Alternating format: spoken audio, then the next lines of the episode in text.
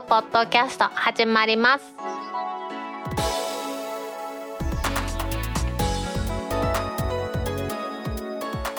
皆さんこんにちは。2022年2月18日タックポッドキャスト3第7回目の始まりです。この番組は天王寺アップルクラブの大道とコメントのコーナーからはタックメンバーの北尾姫とお届けします。今日のオープニングで取り上げたいのは iPhone の写真。iCloud と Google フォトどちらに保存する両者を改めて比較。IT メディアモバイルからの記事を取り上げたいと思います。記事の最初の方ちょっと読んでみますね。その昔 iPhone を考えるたびにそれまで撮った写真をどうしようかが悩みの種だった。それが今や2007年に初代 iPhone で撮った写真も2020年に iPhone11 Pro で撮った写真もパッと取り出せる時代である。手のひらに乗るデバイスで10年以上前の写真も最新の写真も同じようにさっと見られるってすごいなというふうに書かれています。大道は2009年。大道もね長いこと iPhone は使ってますけれども当時ねちゃんと iPhone の写真をバックアップとかしてなかったんですがそのバックアップができるようになったのいつかなというふうにいろいろ調べてみたんですけれども2014年に iCloud フォトライブラリーが登場してその翌年の2015年には Google フォトということでクラウドに写真を保存するサービスがあってそれまではですね撮った写真は大度も Mac にバックアップしてた覚えがあるんですよね。写真アプリとかを使ってですね。それが今はクラウドになってさらにはそのクラウドから写真を引き出したりするというのが簡単になったというお話をたくさんこの記事には紹介されていますので皆さんの使い方私の使い方そしてこの記事を書いた人の使い方などを紹介していきながらどう使えば便利かなっていうのをちょっと改めて考えていきたいと思います。iPhone はですねしょっちゅうしょっちゅうで私も写真撮ってます。家でね今もね長男猫が足スリスリスリスリしてきてましてさっきは次男猫がニャーって泣いた音が入ってるかもしれないですけれどもそんな日常で私はねにゃんこたち可愛いなと思ったらカシャカシャっと写真を撮ります iPhone で。するとね1日に10枚20枚簡単に撮っちゃうんですよね。で今日の1杯目写真撮ったりする。そういう風な感じで何気ない写真がどんどんどんどん溜まっていくんですね。撮った時はねこれ何気ない写真ですけれども1年2年経っていくとですよやっぱりいろいろ記憶となって思い出となるんですよね。うちの猫ちゃんたち子猫だった頃の写真今見たらわこんな小さかったんや。もっと可愛かったなと思ったりするということが多いですもんね。iPhone のストレージはもちろん限りがありますから長い方使ってますとその写真の数はどんどんどんどん増えていって私もそうですけれどもかつてはですね Mac にケーブルをつないでそっちに写真を保存するというのが基本だったんですけれどもパソコンとか持ってない人もいましたのでパソコンの代わりにストレージを iPhone につないでバックアップするなんていうデバイスなんかもありましたよね。写真を残しておくバックアップする消えないようにするなくならないようにするっていうふうに考えてたんですけれども今はそうじゃないと。昔の写真なんかを自分で整理しなくても勝手にタグ付けしてくれたりしたりして Google フォトであればうちにいます3匹の猫ちゃんそれぞれの特徴をちゃんと捕まえて名前を付けて見せてくれますし番組パートナーの北尾姫と肉を食べに行った写真なんかも北尾姫で引くとパッと出てくる昔の写真を見たいと思った時にパッと見れるということが大事なんでしょうね。なのでさっき言いましたようにこれが Mac にしかバックアップされてない。言うんであればちょっと前に撮った写真ねあれ見たいなと思った時にですよ。そこで取り出さなければ意味ないですし今まで iPhone で撮った写真の全てを見たいと思う時に手元の iPhone で見られてそしてそれが検索しやすく探しやすくて iPhone のストレージを圧迫しないというのが求められるサービスなんだなというところですよね。Apple ユーザーであれば皆さん Apple ID 持ってます。Apple ID に紐付けた iCloud というのがあると思うんですけれども iPhone ユーザーであれば Apple が提供してます iCloud 写真。これを活用するというのが第一歩だと思うんですよね。無料分では絶対足りなくなるので実質的には有料のものだと思います iPhone 写真というのは Apple が提供しますクラウドサービスで iPhone の中にある写真のライブラリこれにある写真とかスクリーンショット動画をそっくりそのままクラウドに自動的に転送して保存してくれるんですね。iPhone の写真アプリと完全連動しますので一度バックアップを始めてしまえばあとはもう勝手にやってくれます iPhone の設定の中で iCloud 写真をオンとすればもうこれで終わりです。ちょっとね気をつけないといけないのは写真をアップロードするときにですよ。iPhone のストレージを割いていくかというのとオリジナルをダウンロードっていう感じのところがあるんですよね。この iPhone のストレージを割いていくかというふうにするとオリジナルの写真が全て iPhone にあると iPhone のストレージの容量を圧迫する。そういう時に iPhone 上にはサイズを縮小したサムネイルだけを置いてって古い写真はどんどん削除していく。これ削除するんですけれどもあくまでも iCloud には本物の写真があってサムネイルを iPhone でプレビュー見てると。でダウンロードしたい時はパッとダウンロードするということができるんですよね。で写真のバックアップに関しては Wi-Fi 環境のみにしたいという人は Wi-Fi 環境だけでできます。モバイルデータ通信をオフにすればバックアップはしませんので、まあ、そういうのも使えるということですね。iCloud の場合料金体系は 5GB までは無料です。でも 5GB で足りる人はいないと思います。ですので実質有料として50ギガで毎月130円200ギガで毎月400円10倍に飛んで2テラで毎月1300円なんですね。これもなんで200ギガの月2テラやねんって話なんですよね。はいもうちょっとなんか間刻んでくれよと思うんですが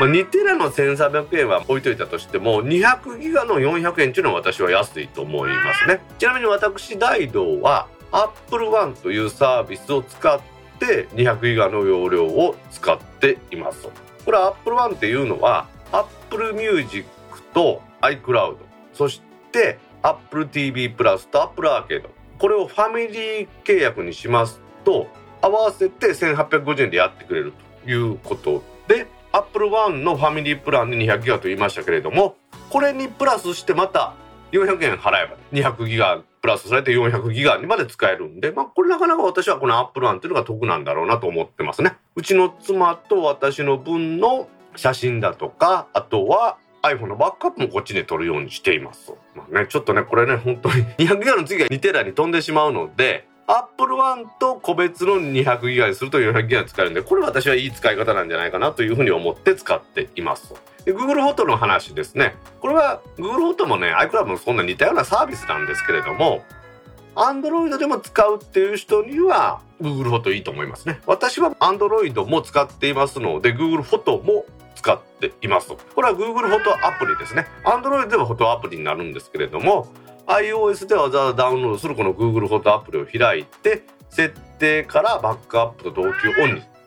というところなんですね。これアップロードサイズという項目があるんですけれどもこれね今はまあまあまあどうでもいいんですが去年の6月以前は Google フォトではちょっと特殊な仕様になってましてあの頃は確か高画質っていうふうに言ってたと思うんですけどもその高画質に設定すると再圧縮されてしまうんですけれどもこれで無償でですね無料で無制限にクラウドに保存してくれたんですね。これは多分ね当初 Google がいろんなビッグデータを集めるためにタダで皆さんに上げさせているのデータを集めたと思うんですけれども今はそのデータ収集も終わったのか 15GB までは無料ですけれどもそれそれを超えてしまうと有料になってると。いう感じなんですね。ちなみに iPhone の画像っていうのは本当なら1200万画素なので圧縮されないはずなんですけれども Apple のフォーマットですね。HIC フォーマットがどうも Google は気に食わないらしくて JPEG にされます。これちょっとね劣化すると言われてるんですけど、まあ、まあ、肉眼では私はわからないレベルだと思ってますね。Google フォトに上げた写真というのは Google ドライブ、Google のいろんなサービスのクラウド容量を使うんですけれども、15ギガまでは無料、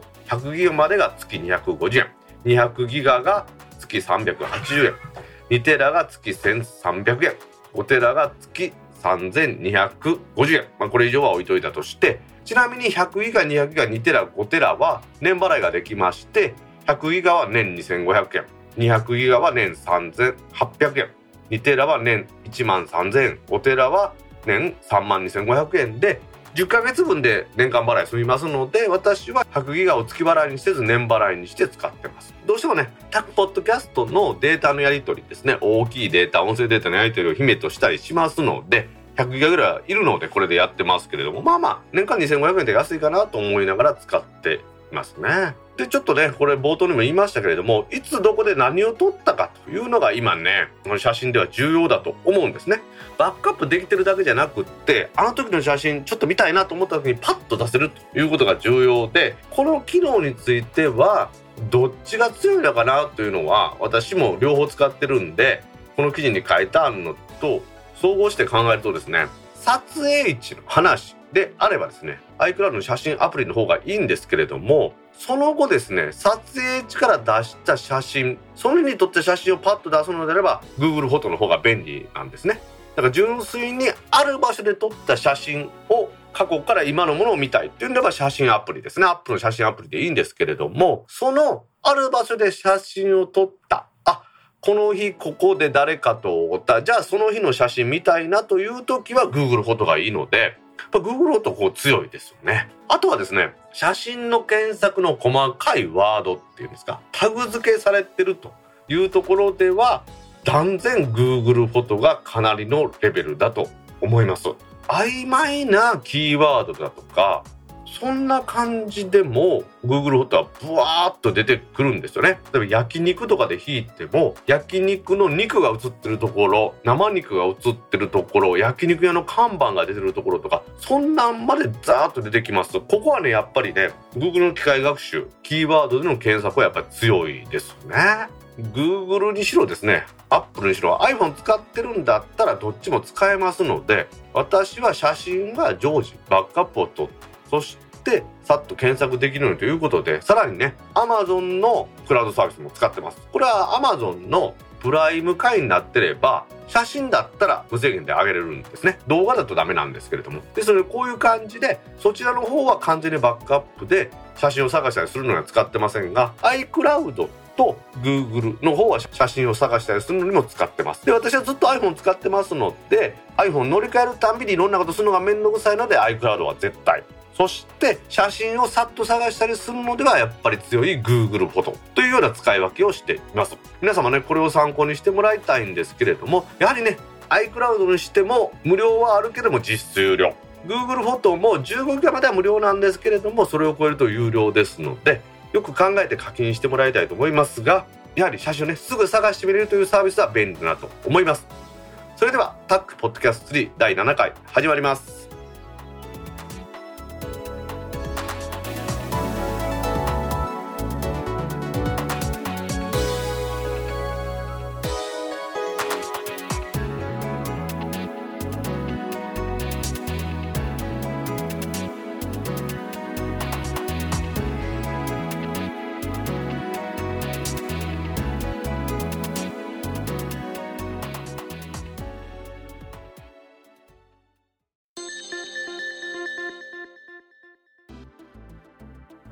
公式ツイッターアカウントでリツイートした記事を紹介します。携帯3社の下り通信速度は 150Mbps 超え。楽天モバイルは 33.8Mbps。ICT 総研調べ。IT メディアニュースからの記事です。ICT 総研は2月の7日に全国60カ所の地点でのスマートフォン通信速度の実測調査の結果を発表しています。下りの平均速度これは4社のキャリアですね。NTT ドコモ au ソフトバンク楽天モバイル。キャリアのそれぞれの平均で KDDI が 166.5Mbps NTT ドコモが 164.8Mbps ソフトバンクが 153.1Mbps ガクンと下がるのが楽天モバイルで33.8メガ BPS ということで、ラクモバ1社がね、他3社から大きく離される結果という風になっています。じゃあそれに対して上りの速度はどうかと言いますと、これはソフトバンクが24.6メガ BPS、KDDI が24.4メガ BPS、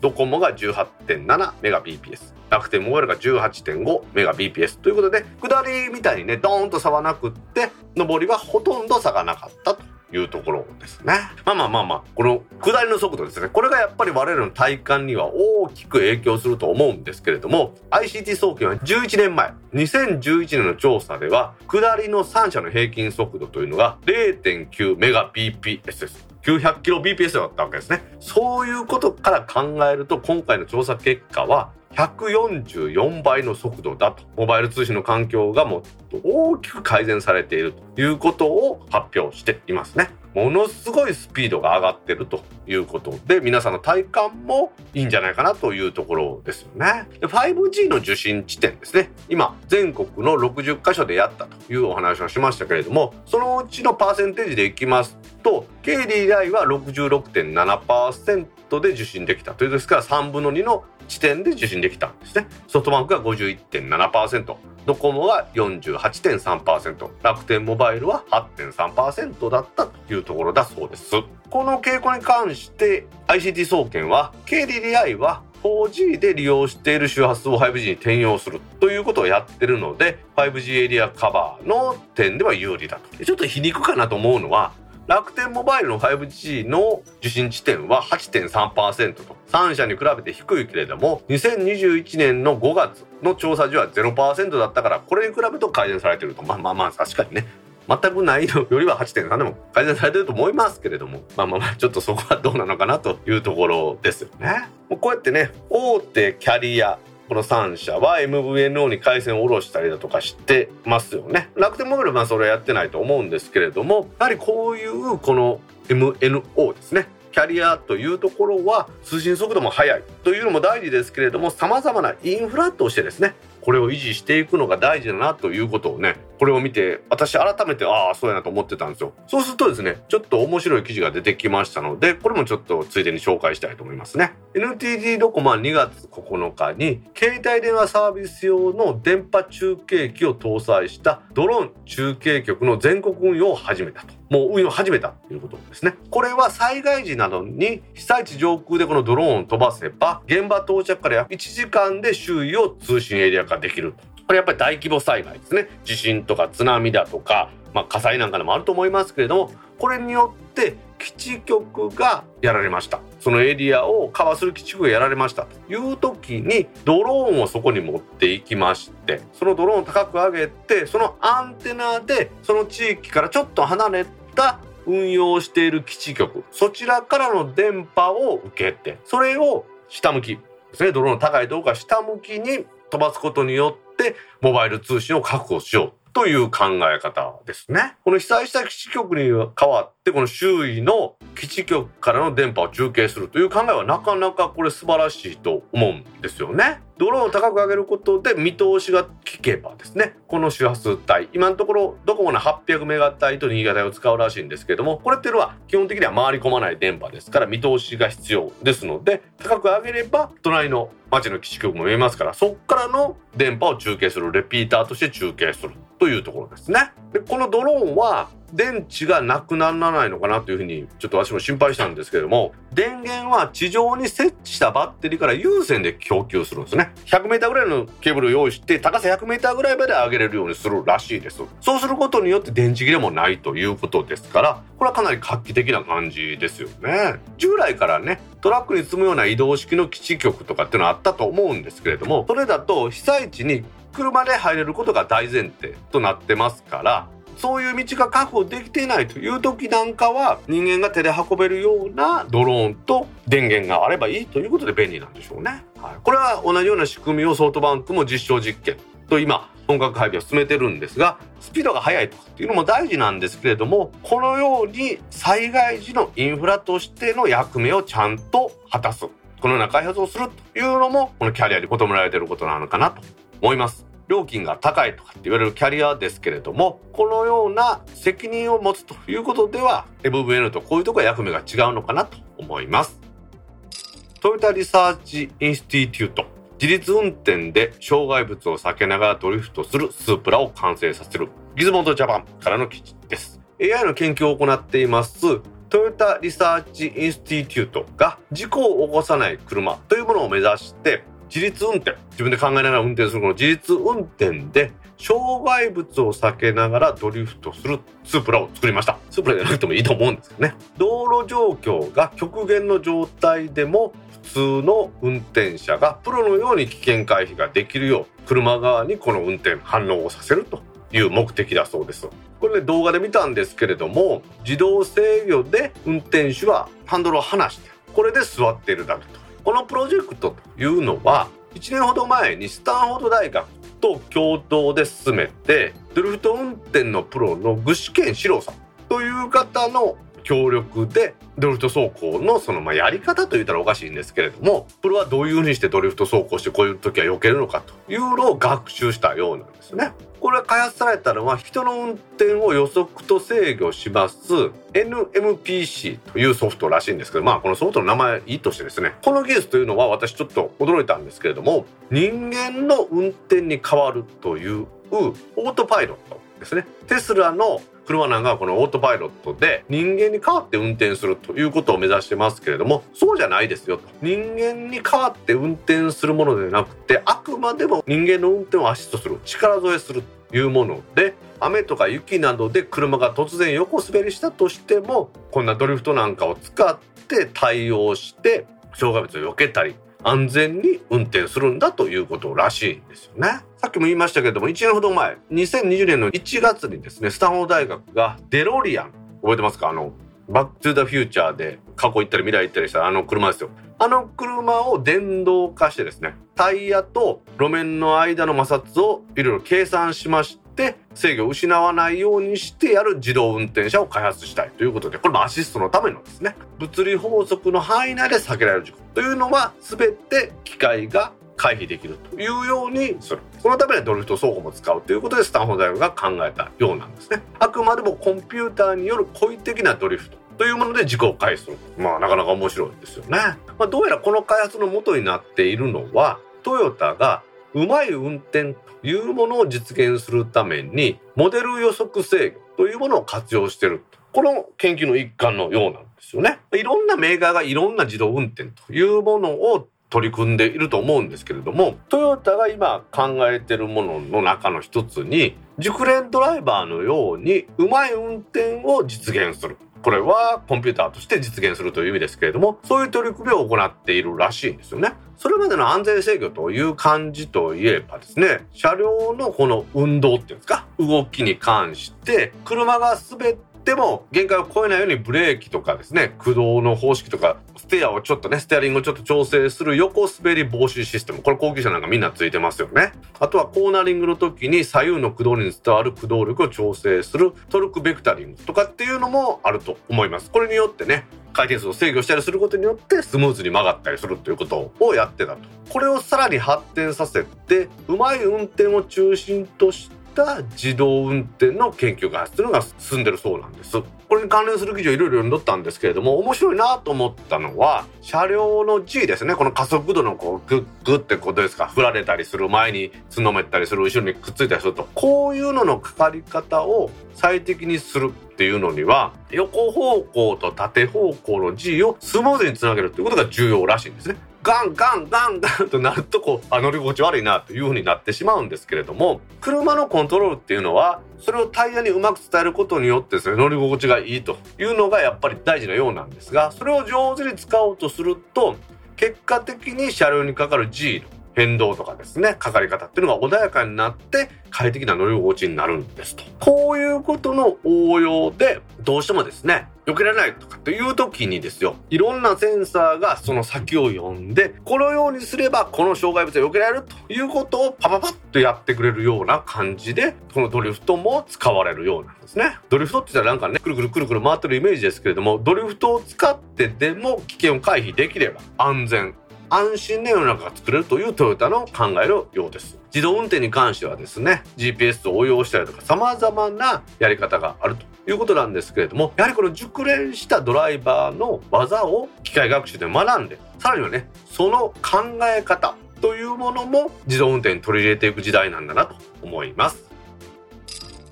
俺衛星と通信してるんだって言うためなら月6万円のネット回線は安い。キズモドジャパンからの記事。なんか思わせぶりなタイトルで申し訳ありませんけれども、スペース X ですね。イーロン・マスクさんがやってます、スペース X が提供します、低軌道衛星からの高速インターネット回線のスターリンク。今までのコースに比べて、今までのプランに比べて、より高速でお値段も高い新プランの導入というものを発表しました。これまでのコースはですねアンテナが499ドル約5万円ちょっとぐらいですかね。そして月額料金が99ドル1万円ちょっとぐらいだったんですけれども今までの速度は50メガから250メガ BPS というところが限界だったんですけれどもスターリンクプレミアムという新しいプランでは150メガから500メガ BPS の通信速度を実現しているということですから日本の大手キャリア日本のキャリアのですね平均の140ぐらいでしたっけ。あれよりも速いのが衛星通信で通信速度を実現すると。アップロードの速度は20メガから40メガ BPS これでも普通の標準プランよりも倍だそうです。で私がすごいなと思うのは通信のタイムラグですね。これが20から40ミリセカンドということで40ミリ秒ですね。地上でのブロードバンドインターネットとほとんど変わらない感じなんですよね。ただですねこのスターリングプレミアムにしますとアンテナこれ利得がいいものになって大きさが大きくなるんだと思うんですけれどもアンテナが2500ドル約29万円。月額料金500ドル約5万8000円ですので地上波インターネットに比べるとかなり高くなると思うんですね。衛星通信というのは基本的には大きな利得が得られればエラーレートが下がるエラーレートが下がるということは速度の速い通信ができる。じゃあそのエラーレートを低くするためにどうするのかというと、ほとんどの場合は単純にアンテナの面積を大きくするリッターアンテナですかね。そういうことが行われるんですけれども、このスターリンクはフェーズアレイで電気的にいろいろやるみたいですから、ちょっと大きめでいろんなものがアンテナの中に入ってるのかなというふうに想像しますよね。まあ、月々に500ドルも払われるということですから有線インターネットが利用できない遠隔地で皆さん使うのかなというところで、まあ、砂漠のど真ん中とか船の上とかそんなに使うのかなという感じですよね。スペース X のこのスターリンクとしてはすでに2000機の人工衛星が打ち上げられていてさらに追加で1万2000キロ打ち上げが許可されています最終的には3万機になって全世界をカバーするということのようなんですよね。まあ、これ順調に見るスターリンクですけれどもなんとですねこの2月の頭に打ち上げました49機のうち40機が使い物にならなくなったというニュースもあったんですよね。これどんな話かと言いますと強力な磁気嵐これのせいで衛星をしっかりと高度まで上げれないということが発生しました。高度まで上げれなかった運用できないと、まあ、スペースデブリとかそんな問題もあるのでスターリンクは大気圏に再突入させて、まあ、燃やすということを選択したようなんですよね。何度も言いますけどもこの再突入は軌道の安全を守るための措置で衛星のスペースデブリ化を防ぐという意味では一番有効な方法なんですね。具体的にはこのスペース X の持つロケットで2月の3日に49機のスターリング衛星を打ち上げたんです。高度210キロの軌道に投入してその後高度500キロメートルまで移動する予定だったんですね。でも2月の4日に発生しました磁気嵐ですね。これうちの番組でも何度か説明してますけれども強い磁気を帯びました太陽これが太陽から来まして地球との磁場との相互作用で磁気が乱される現象が起こりました。このおかげで大気が加熱されまして密度が高まることによって衛星が受けます抵抗が増加してスピードが低下した。そのまま予定の高度の 500km まで上がることが不可能だったんですね。確かにこの日2月の4日ですね。磁気嵐発生の倫理情報は日本の肉とも達してましたのでこの日にやっぱ打ち上げたりすると低軌道衛星だったらこういう影響を受けるんだなというのは私もね初めて知りました。スペースデブリの問題っていろいろあるんですけれども日本が打ち上げました環境観測技術衛星緑2というのですねこれ2002年に確か打ち上げたと思うんですけれどもこちらがですね同じように磁気嵐の影響を受けて太陽光パネルの電源取り出すところのケーブル等が焼けたようなんですね。これはいろいろまあ失敗だとかいろいろ言われてますけれどもそこまでの強い時期が宇宙で発生すると予測できなかったのは失敗なんですがその後ですねこの緑2は高度 800km というところでおるためにですね大気の再投入ができなくて未だにスペースデブリ化してですねぐるぐる地球の周りを回ってるそうです、まあ、こういうことが起こるというのはですね宇宙のゴミを増やすということですからスターリンクはですねちゃんと制御して1個ずつ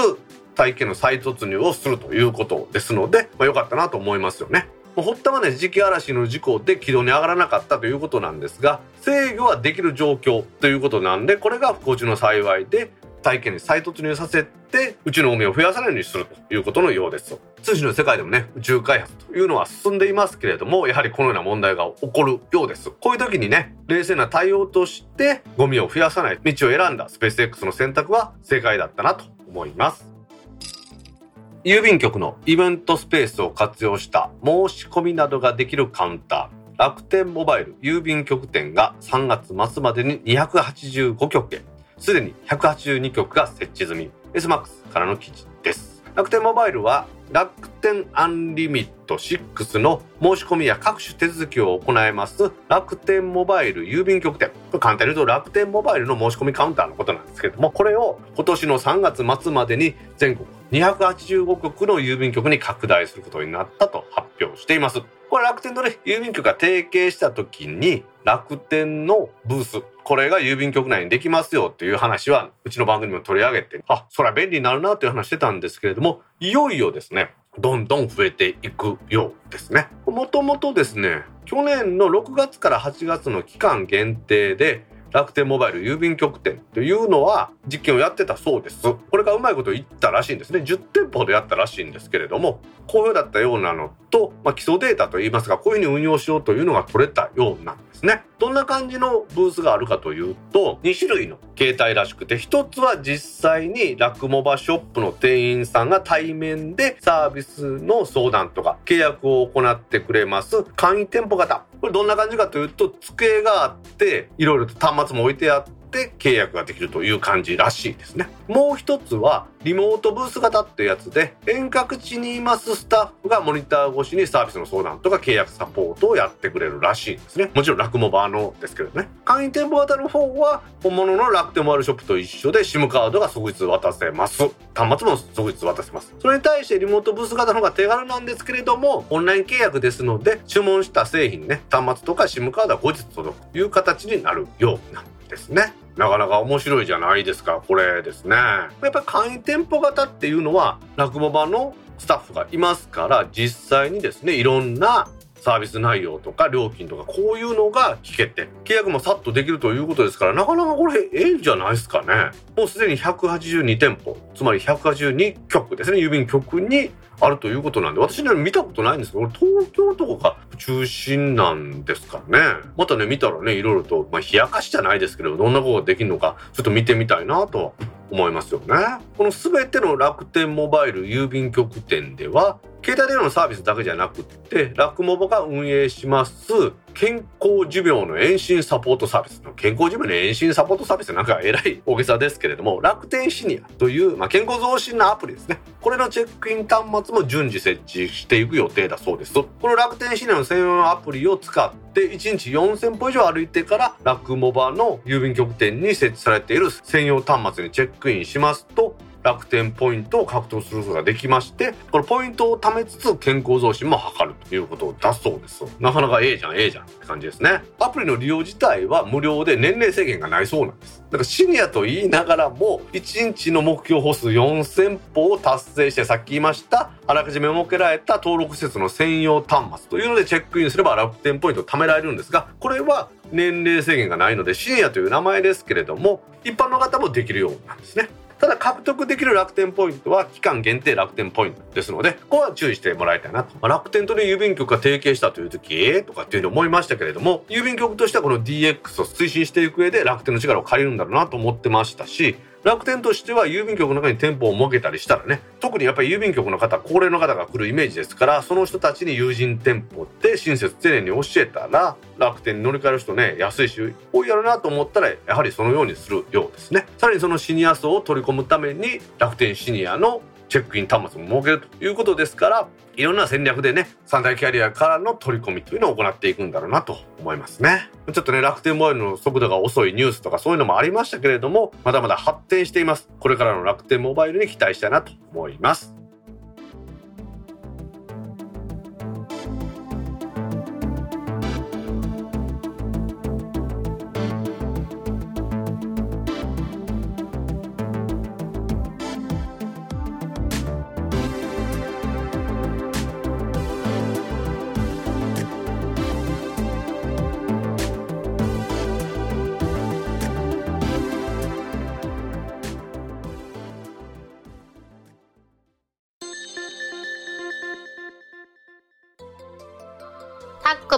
キャストにいただいたコメントを読んでいくコーナーです。このコーナーからはタックメンバーの北尾姫とお届けします。皆さんコメントありがとうございます。今週もたくさんのコメントありがとうございます。まずはじめにディスコードサーバーにいただいたコメントの中から一部を紹介します。はいお願いします。はい第6回拝聴しました。私はアニメや映画を見た後に個人の感想ブログを読みに行きます自分が気づかなかった伏線や視点が参考になります。そして気になればもう一度映画館に行くか配信を見ます。最近だとエヴァンゲリオンですかね。ネタバレと書いてあって作品のセリフなども重要なことは記載されているし画像も貼られていました。YouTube でも解説動画が投稿されています。今回の詳細にネタバレ天才は擁護できませんが判決で個人の解説ブログまで影響が出るかもしれないですね。個人ブログといえどもアフィリエイトはあるので微妙ですが権利関係を締めすぎてファンの裾野が狭まってバランスを崩さないか心配になってしまいます。イクラムさんから2月14日にコメントいただきました。はい。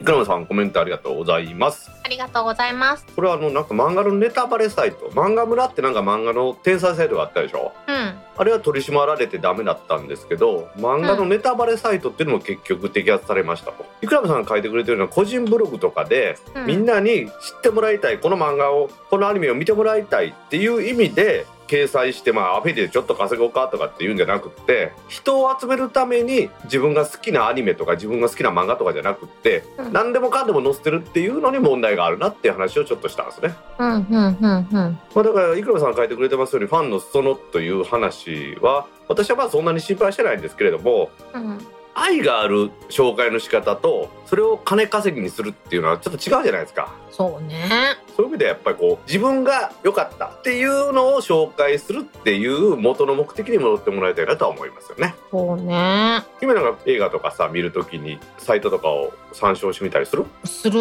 昔はですよ L マガジンとかさうん関西ウォーカーとかっていう雑誌があってそこに映画の詳細な紹介があったじゃないですか。そうね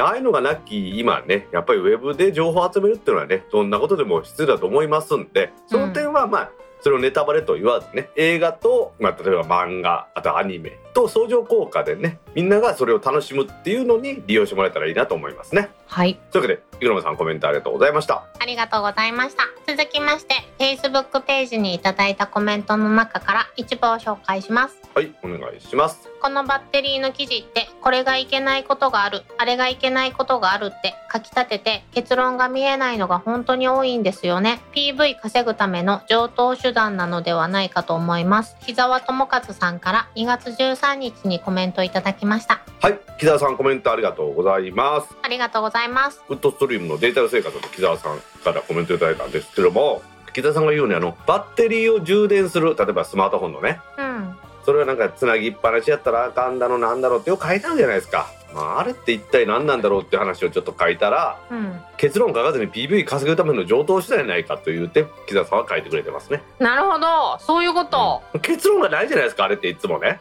その製品によるってことでしょ？まあ例えば今私はインテルの MacBookPro を使ってそこに外付けモニターをつないで原稿を見てます、バッテリーは保留中で80%の充電を保ってるんですよねうん。でこれは MacOS が80%以上充電しないようにしてくれてるんですねほ満充電にならないようにしてるみたいな感じなんですよということはこういう充電方法をしてくれるんであればずっとつないでてもええしですよう。うん。まあ姫の言うようにものによるまたそこに載ってる OS によるっていうのが正しいところなんでしょうねうん。というわけでこの手の記事はみんな PV 稼ぎの手段ですなるほど。さっきのイクラムさんのネタバレサイトの話と似たような感じでねこういうこともこの業界では起こってるっていうことも分かってみるっていうのも大事かなと思いますねはい。というわけで木田さんコメントありがとうございましたありがとうございました。続きまして、自分は値上げ前に加入しました。というより、こういう保険に入ったらかからないだろうっていった気持ちですね。かけたいじさんから2月11日にコメントいただきました。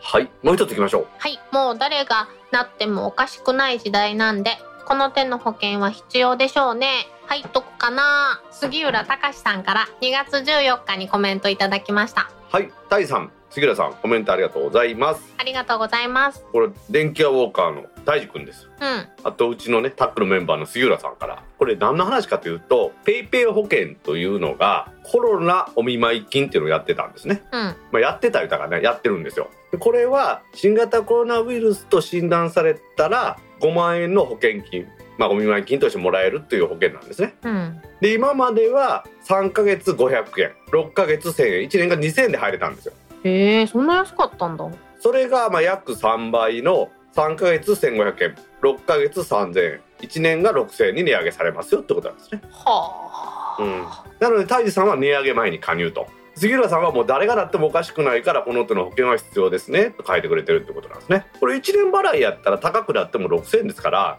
あと2年ぐらいこういう状態がついたとして1万2000円払ったとしてもまあ5万円もらえないとええかなと私は思いますけどね。確かに。本当杉浦さんが言うように誰がかかってもおかしくない時代ですからここでねポンと5万円もらえるっていうのはちょっとありがたいかなというふうには本当に思いますよね。うん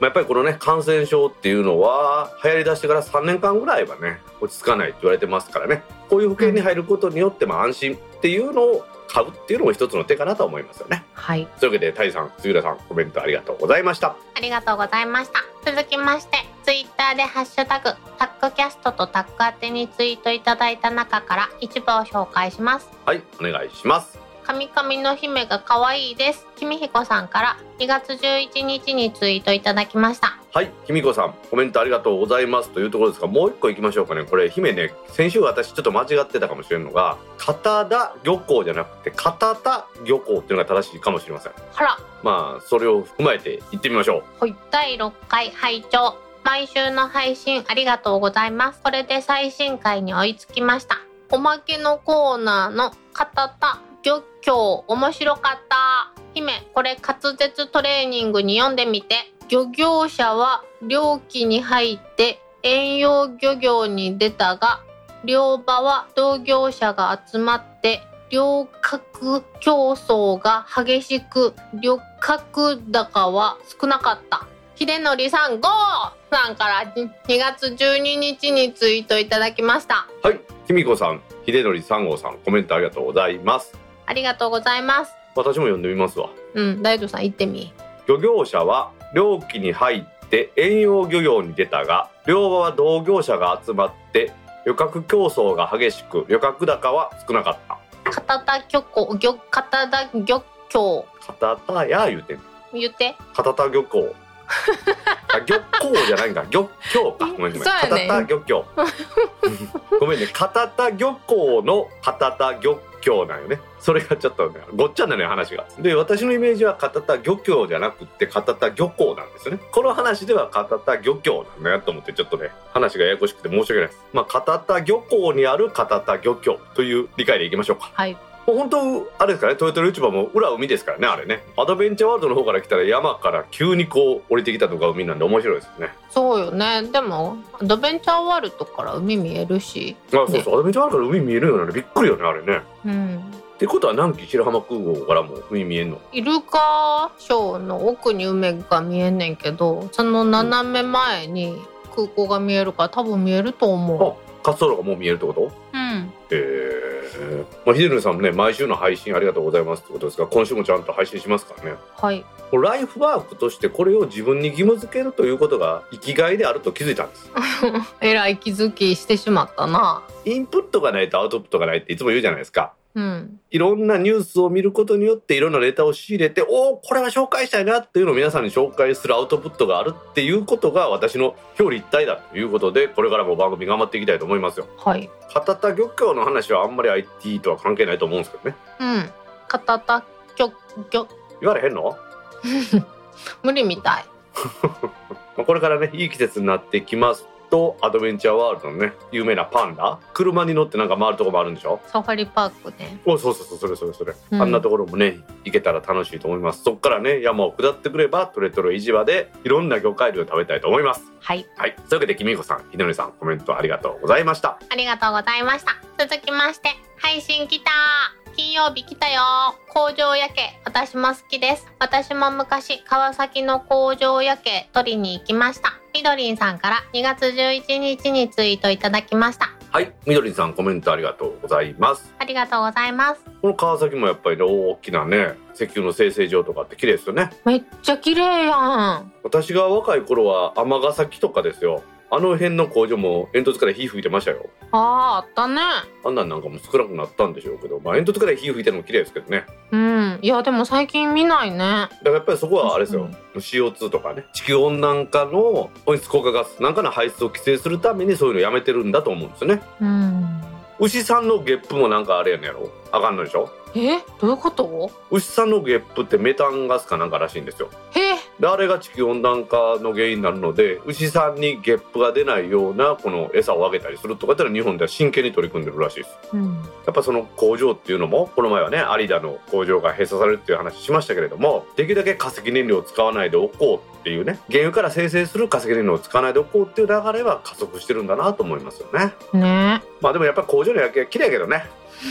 そういうわけでねみどりさん川崎のね工場夜景綺麗ですけれどもいつまであれが見れるのかなと思いますね。はい。みどりさんコメントありがとうございました。ありがとうございました。続きましておはようございます。やっぱり金曜日朝起きたらすぐタックポッドキャストを聞くというのが長年の習慣になっていたこと改めて感じています。今後も無理ない程度によろしくお願いします。もし定期配信に戻ったらタックポッドキャスト2に戻るのでしょうか？あるいは少しバージョンアップしてタックポッドキャスト2.01とか。信玄さんから2月10日にツイートいただきました。はい信玄さんコメントありがとうございます。ありがとうございます金曜日の朝に配信できるようには頑張りますがそれはちょっと許してもらうこともあるかもしれないなと今思ってます。週末に皆さんにお届けできたらいいという目標でやってますのでね金曜日の朝必ず配信できるかどうかというのはちょっとお約束できませんのでお許しください。ですって信玄さん。定期配信に戻ってもタックポッドキャスト2ではありません。もう現状はタックポッドキャスト3です。まだでも3にはなれないけどね。私のスタートしたのが2からやからさ、うん。タックポッドキャスト2っていうのが一つのワードやってん。タックポッドキャストとしては日々進化してますのでねシーズン3という意味の3なんで別にまあそんなに大きく気にしてもらうことはないのかなと思ってます。はい。というわけで信玄さんこれからもタックポッドキャスト3としてこの番組をね皆さんにお届けしていきますのでご拝聴よろしくお願いしますお願いします信玄さんコメントありがとうございましたありがとうございました続きましてこれでユース利用は昨年からずっとやってるんですが最低価格で利用できる施設が全施設中1部屋とかで釣りなんですよね。なかなか利用しにくい。駐車場は有料だったり微妙で利用者が増えないですね。ひまちゃんから2月10日にツイートいただきました。はい。ひまちゃんコメントありがとうございます。ありがとうございます。これは神奈川県のアパホテルで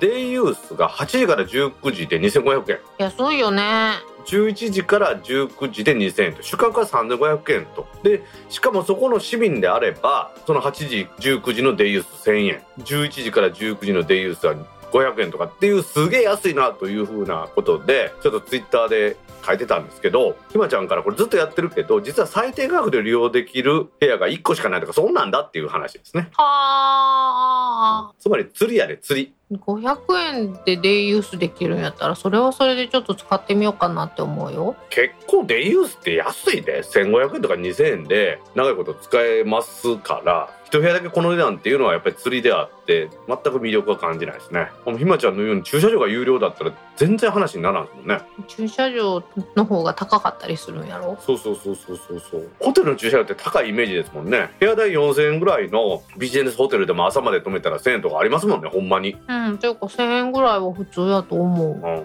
なのでねそう考えるとうまいことやっとるなって感じですわね。うんデイユースで利用できるっていうところはやっぱり今増えてますよね。もちろんこのリモートワーク需要もあるんでしょうけどもう泊まりに来る人が少ないからデイユースでも利用してもらった方がマシやっていう感じなんでしょうかね。うーん。うん。大阪で私があのサウナが好きなんでサウナがあるところ何度か行きましたけど入り口でコーヒー飲ましてくれてお風呂行ったらお風呂にアイスクリームが置いてあって食堂行ったら食堂でアルコールほぼ飲み放題みたいな感じで夜は夜でまたその同じ食堂でラーメン食えるっていうところありましたけどね。うーん。それで2000円ぐらいでしたよ。うん。でユース需要っていうのは大きいんだなというふうに思いますね、なるほどね。まあ、でもやっぱ温泉がいいね大浴場は。うん。そう考えるとさそのビジネスホテルなんかの最上階のお風呂とかいうのは温泉とか難しいと思うんでっぱこう温泉旅館でゆっくりとね温泉に浸かりたいな。ね。ちょっと夕食前にお風呂に入ってすっきりしてからお酒とお食事っていうのがいいよね。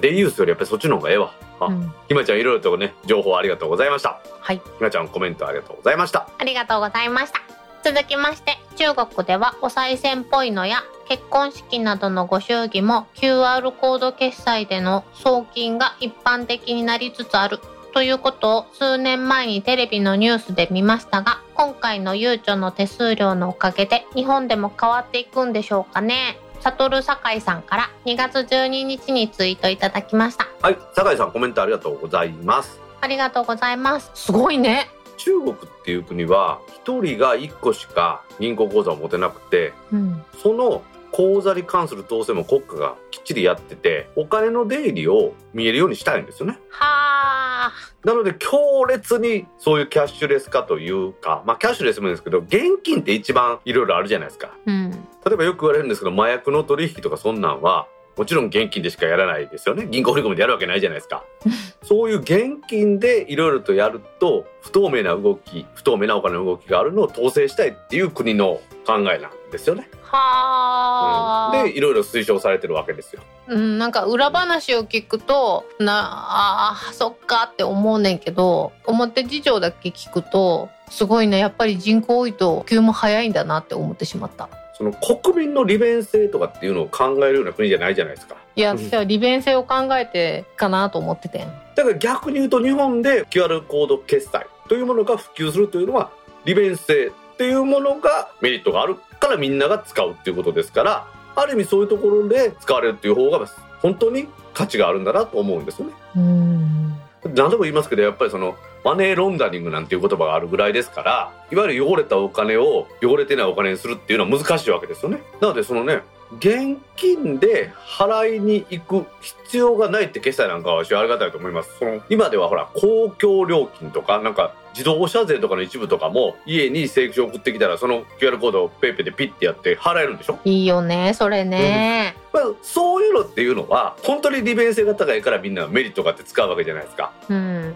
その払い方でないとダメなっていうのが、まあ、それが現金であったりコンビニだけじゃない銀行振り込みだけじゃないっていう選択肢が広がるっていうのは本当にありがたいことですね。取りっぱぐれもちょっとだけ回避できそうじゃない？利便性っていうのは利用者側だけじゃなくてお金を集める側の利便性っていうのもあるってことですからね。うんもうそういう意味ではねいろんな決済方法が使えるっていうのはいいなと思いますね。はいというわけでねこのキャッシュレス決済 QR コード決済っていうのがどんどん広がってくれたらね我々の利便性はもっと向上するのかなと思います。はい酒井さんコメントありがとうございました。ありがとうございました。続きまして、ビーツフィットプロ。バスの中でもノイキャン聞いて良さそうですね。やっぱり大道さんはバスの一番後ろの席に乗るんですね。アメリカ映画でもちょっと治安の悪い地域のバスの一番後ろに乗っている人たちといえば、いえ、なんでもありません。斉藤さんから2月11日にツイートいただきました。はい斉藤さんコメントありがとうございます。ありがとうございます。私路線バスでは必ず一番後ろに乗りますね。バスの一番後ろってエンジンがあるじゃないですか。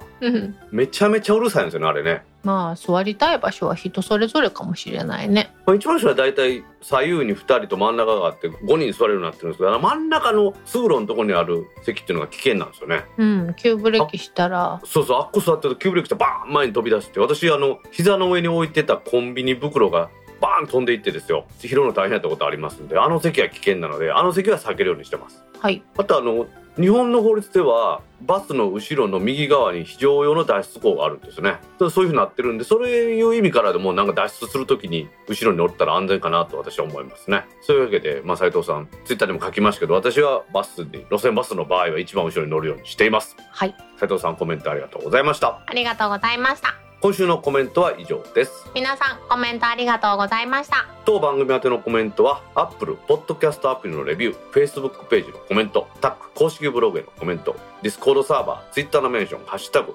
タックキャスト」などでお待ちしていますお待ちしてます。今週もたくさんのコメントありがとうございましたありがとうございました。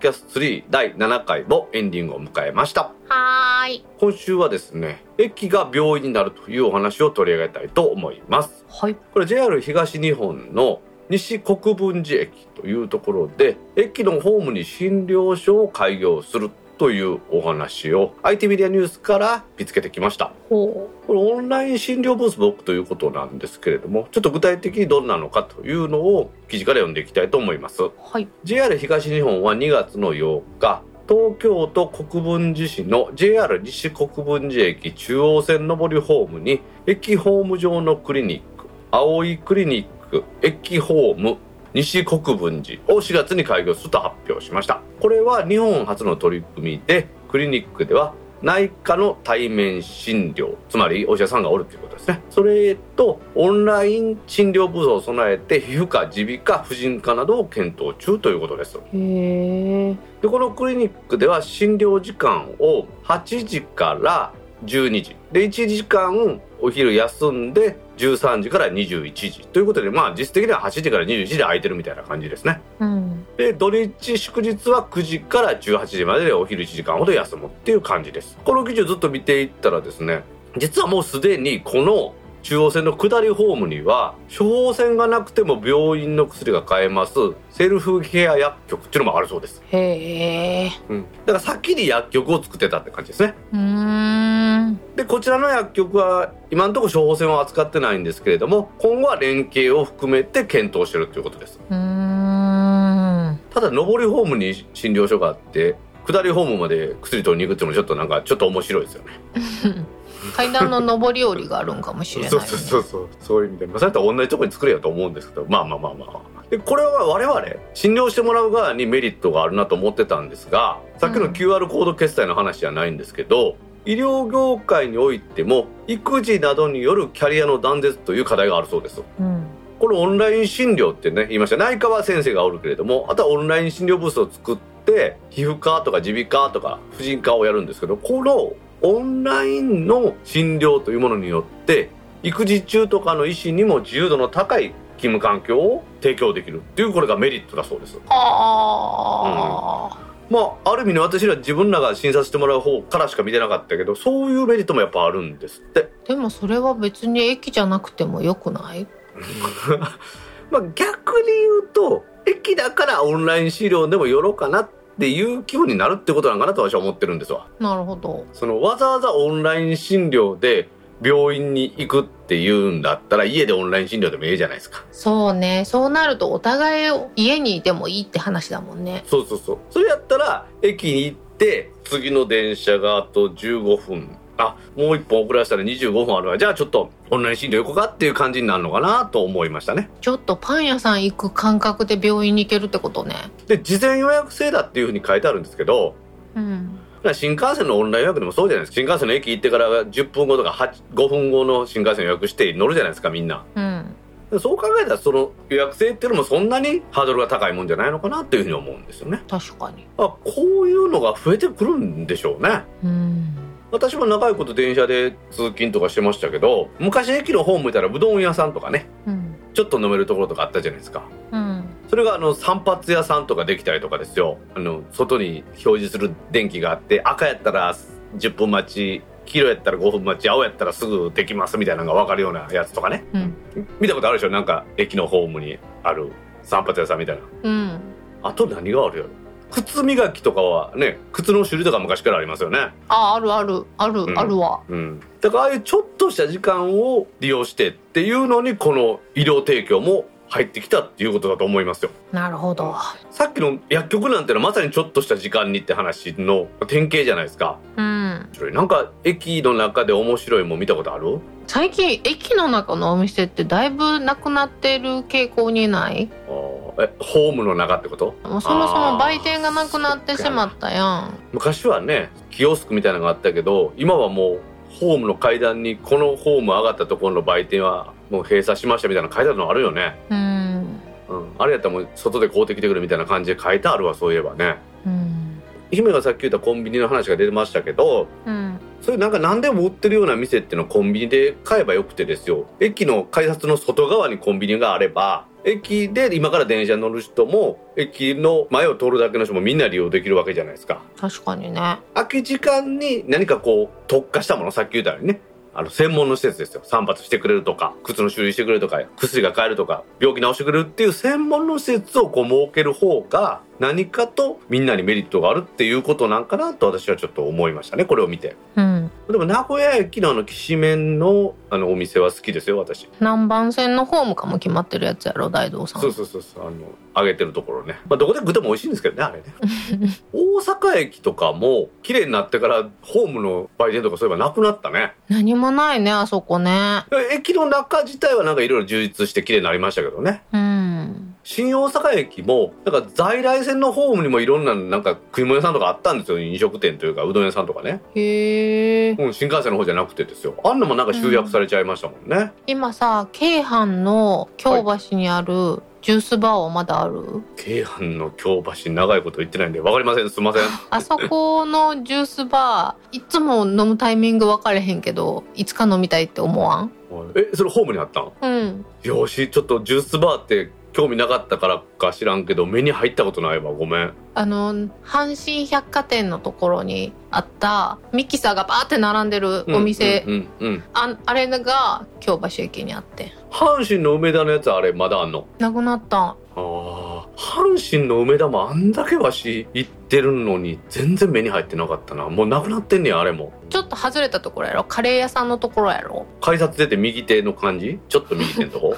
これ2人だけの会話になってるな。すいません申し訳ないせん。皆さん申し訳ないあのちょっと説明しておくと阪神の梅田駅っていうのは地下にあるんですよね。うん。で大体あの JR の大阪駅の地下のちょっと南側のところにあるんですよ。うん。阪神梅田はエンドなんです。そこで終わりなんでこうね突き当たるホームに電車がボーンと来たら人がブワーッと降りてくるイメージですもんね。でそこのその改札出のところにジュースバーがあったんですよ。なんかいっぱいミキサーが並んどってね。ジュースがこう、そのミキサーの中をこう循環してるようなイメージの感じでしたねあれね。注文したらそのミキサーのスイッチピッて押して拡散してくれるのよね。京阪の京橋言うたらなんかソーセージ焼いたん売ってる？ホームで。そっちの方がわからんわ。ですかね。わし大学の時から京阪の京橋よう使ったんですけどうん。なんか学生時代ってなんか授業に間に合えへんみたいななんかそういう生活が多くなかったです、そうね。うん、だから全然そんなもん通過点やったけど社会人になってからなんか余裕ができてですよ。うんでなんかこういろいろとこうねホームで物食うて買うたりとかするようになりましたね。物食うて買うたりって言ったらなんかちょっと私のイメージじゃないかもしれないですけどそうじゃないですね。正確に言うと物を買うてそれをつまみにしながら飲むっていうのが正しいと思いますけどね。うん結局飲むんやろ？まあ、結局飲みますけどね。でもその京阪の中之島駅とかね京阪電車のその始発の駅ですけどそこなんかは3面ホームがあって1つの面に電車入れて電車で飲ませるっていうのとかコロナの前やってましたもんね。やってたね。だからまあああいう駅で飲むっていうのは正しい。正しくはないか。駅で飲むっていうのは楽しいですね。うん。でも正しいような気もせえへん。効率的やん。まあそうね。そう考えたらこの駅で病院に行けるっていうのも正しいですよこれは。うん。いや空き時間にもうちょっとなんか病院に行くってさよし今日は病院に行くぞっていう気合が必要やけどもうちょっとカジュアルに病院行こうかなっていう風潮になりそうよね。うんそういう意味ではカジュアルに行くということでは歯医者さんとかの方がいいかなとは今思いましたね確かにねうん、歯医者さんってほら、ね、終わるために次の予約をしてっていうのが普通じゃないですか。うんそれでね、この駅の中にあったらめっちゃいいんじゃないかなと思いましたね。ちょっといつもより30分早く出て歯医者さん行ってからそのまま通勤とかできたらいいよねああ、まあそんなもんよね。うん。まあそう思います、そう思います。まあ世の中の人の流れっていうのも変わってきてますんでね。これはもしかしたら3社のメリットという意味で、駅を持ってる JR。その駅を利用する利用者医療を提供する医療従事者という意味で駅を持ってる JR としても人が来てくれるということもある程度これで見越してるのかなという気がしてきましたね。確かに。あの先週のあれですよ。あの両替するけど両替もええけど、神社に参ってねっていう話と一緒ですね。うん。まあ、記事にもありますけどね。新型コロナウイルスの影響で旅客需要が落ち込む中鉄道各社は収益力の強化が共通の課題になっていて利用客のニーズに沿う新たな取り組みを打ち出す動きというのが今後も広がってくるんだろうなというふうに書いてますがまさにそういうことなのかなと思いますはいそれではタックポッドキャスト3第7回を終了しますはーい。次回のタックポッドキャスト3第8回は来週2月の25日の金曜日に配信する予定ですはい。では皆さん来週も聞いてくださいねバイニャー。